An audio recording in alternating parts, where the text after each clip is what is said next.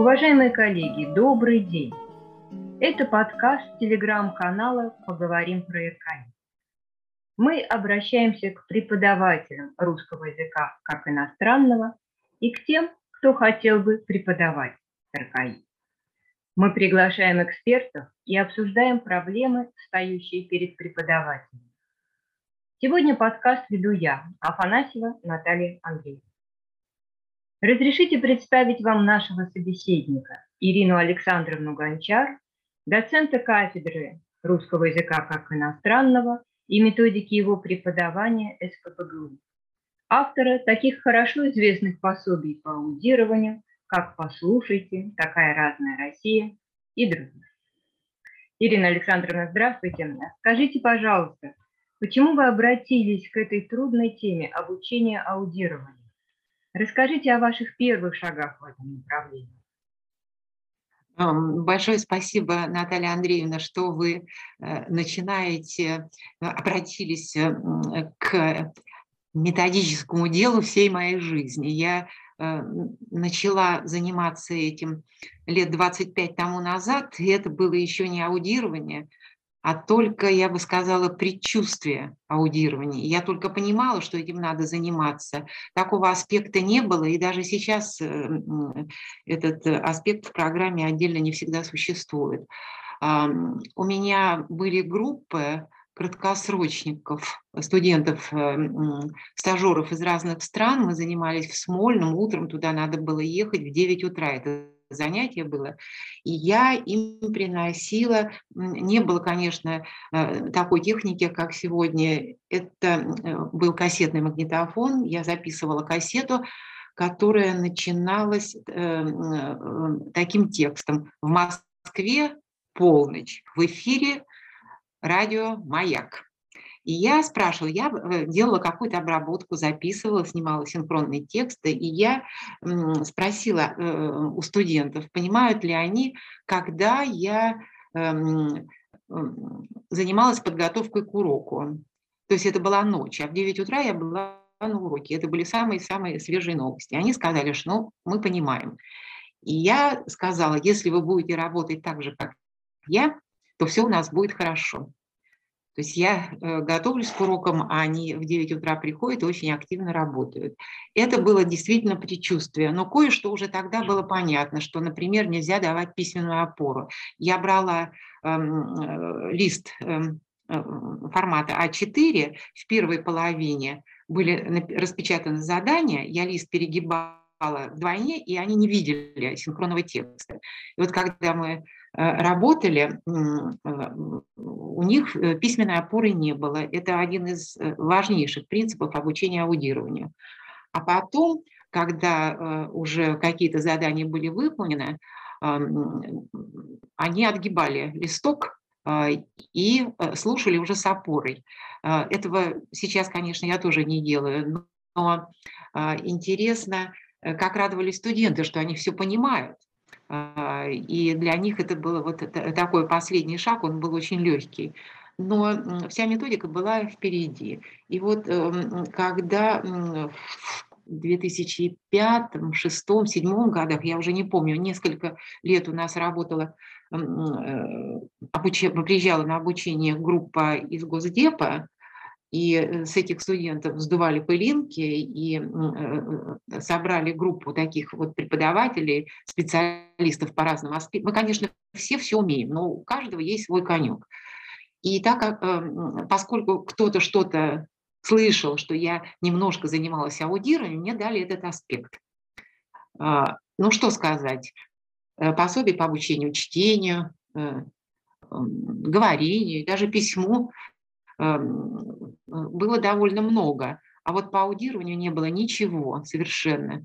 И э, я эм, первый семестр методом практического тыка эм, искала какие-то ходы, и примерно через полгода, это были годовые студенты, они на год приезжали, примерно через полгода нащупался какой-то алгоритм, по которым я начала работать, ну и потом он как-то совершенствовался и э, привел э, к созданию обучения модели аудирования, которую я никак э, не представляю как истину в последней инстанции.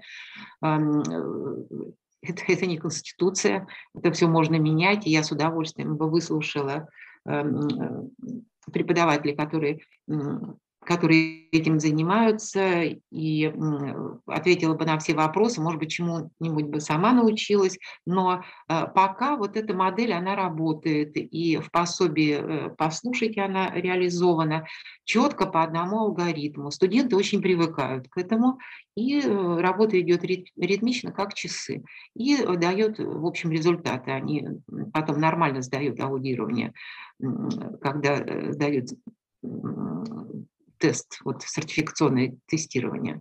Ну вот это были мои первые шаги, и закончились они вот этим пособием, которое тоже уже давно сделано.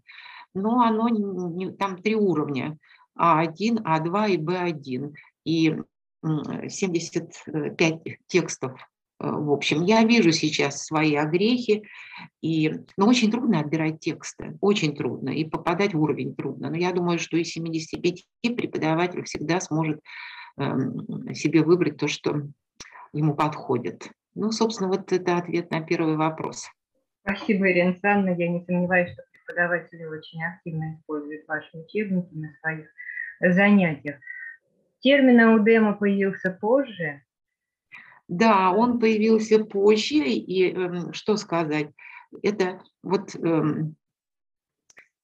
вычленить выделить единицу, обуди, э, единицу обучения, вообще это круто. Когда у меня это получилось, как я понимаю, я очень радовалась и, и гордилась этим. А, что такое аудим? Это ключевое эм, задание в модели обучения. Что это такое? Это методическая интерпретация Гаспаровского коммуникативного фрагмента. Это понятно, что это был э, долгий путь и э, проблемный. Кира Анатольевна мне несколько раз как-то указала на коммуникативный фрагмент. И в какой-то момент э, я поняла, то есть она меня на это навела, а потом я уже стала это использовать при обучении аудированию. Что это такое? В голове каждого носителя языка существуют стационарные языковые единицы. Это такие отрезки речи, законченные в содержательном отношении. Мы не выстраиваем Э, свою речь, когда говорим, э, э, задумываясь о грамматике, о синтаксисе и так далее. У нас это в голове существует. Это, повторяю, теория Гаспарова, но об этом уже и многие другие писали. А, и в нужный момент носитель языка вытаскивает из головы этот коммуникативный фрагмент, не задумываясь, повторяю, о его эм, системной грамматической форме. Я подумала, что неплохо было бы э, это применить при обучении аудированию. Тем более, это, конечно, во всех видах речевой деятельности, но в аудировании особенно, потому что вы же знаете, что это временной эм, вид речевой деятельности, распространяется сигнал во времени, и это не чтение, когда можно вернуться, посмотреть, э, повторить что-то, паузу какую-то сделать. А здесь это идет во времени, и эм, очень трудно эм, ухватить э, иногда какой-то отрезок речи. И когда э, мы начали делать, фактически это повторение за преподавателем, если это в аудитории, отрезков речи с наращиванием длины.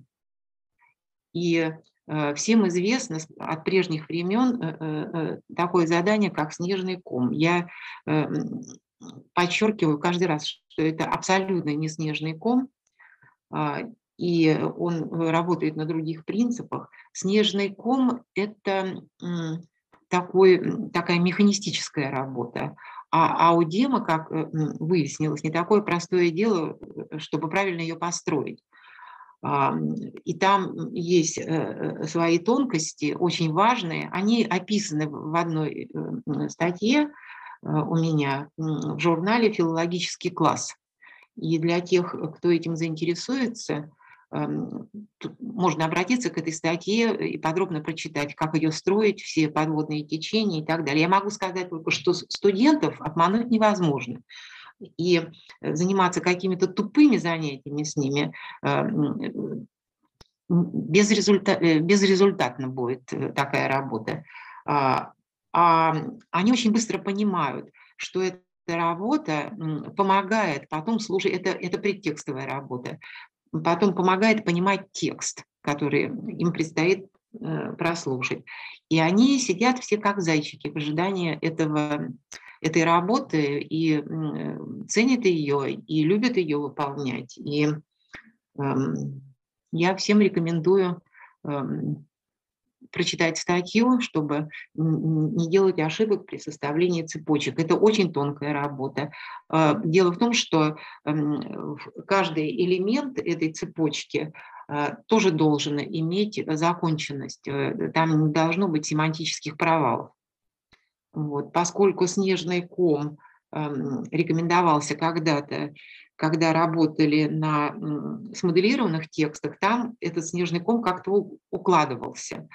А вот э, когда мы используем, ну, я лично только с аутентичными текстами работаю, там не так все выстроено, и как только э, ты обращаешься к аутентичному материалу, там сразу возникают проблемы, э, с чего начать, сколько элементов прибавить, сколько слов. Ну вот, чтобы не было действительно семантических провалов. Ну вот, о, о, о Удеме я достаточно сказала. Мне кажется, понятно, да, Наталья Спасибо Андреевна? большое, да. Ну, мне понятно, потому что я с этим тоже работаю, работала. И считаю, что это очень важный для нас термин, для методики термин, принцип обучения, а, аудированию. Я, я рада. Нам, нам нужен этот принцип.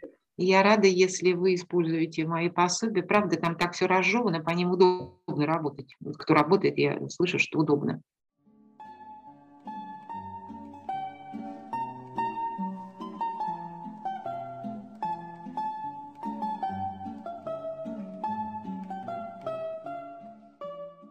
Вы известны не только как специалист по аудированию, но и как человек, занимающийся страноведением России страноведению посвящено не одно ваше пособие. Насколько для тех, кто изучает иностранный язык, важно знать и понимать страну изучаемого языка. И, может быть, в случае с Россией это особенно важно. Есть ли наша загадочная русская душа, о которой говорим мы прежде всего? Или все, например, китайская, французская, немецкая тоже загадочные? И помогают ли ваши пособия, чтобы понять эту нашу загадочность? Как вы? Ой, ну, э, у нас э, страноведение на нашей кафедре преподают для а, иностранных учащихся и для русских. А, программа общая, но подается она, естественно, по-разному. И вот э, я сейчас уже года четыре работаю только с русскими студентами, но хорошо помню занятия и с иностранцами. О своей стране всегда хочется рассказать что-то хорошее. Я, знаете, вспоминаю э, в конце 70-х, э, может быть, в начале 80-х, зав кафедры у нас был такой Борис Васильевич Братусь. Он э, по, в силу своего статуса много ездил ездил, и такой был очень светский, публичный, умный, высококультурный, высокообразованный человек. Он э, говорил, что преподаватели РКИ – это полпред своей страны. Ну, тогда Советского Союза, полпред Советского Союза, полномочный представитель. И это значит, что когда вы находитесь в аудитории, э, то вы должны э, быть э, в курсе того, чем живет ваша страна как она устроена, и особенно сейчас, конечно. А, но я думаю, что это абсолютно необходимо, абсолютно, потому что эм, э, сейчас эм, э, мы все знаем, в каком трудном положении находится э, наша страна, а, и как мы выходим из разных трудных положений, и мы развиваемся, и а со всех сторон, э, особенно ну, западный мир, естественно, э, пытается э, куснуть нас вообще просто с любой стороны и все время придумывает новое и новое. И это все в публичном пространстве информационном, а нам надо эм, это, этому препятствовать и создавать совсем другой образ истинный, такой, какой он есть. Россия прекрасна и так много хорошего происходит. Конечно, не все гладко, это, это понятно, и все гладко не бывает никогда и ни в одной стране. Но вот так очернять, как нас сейчас очерняют, эм, с этим трудно согласиться. Поэтому, конечно, страноведение очень важный аспект.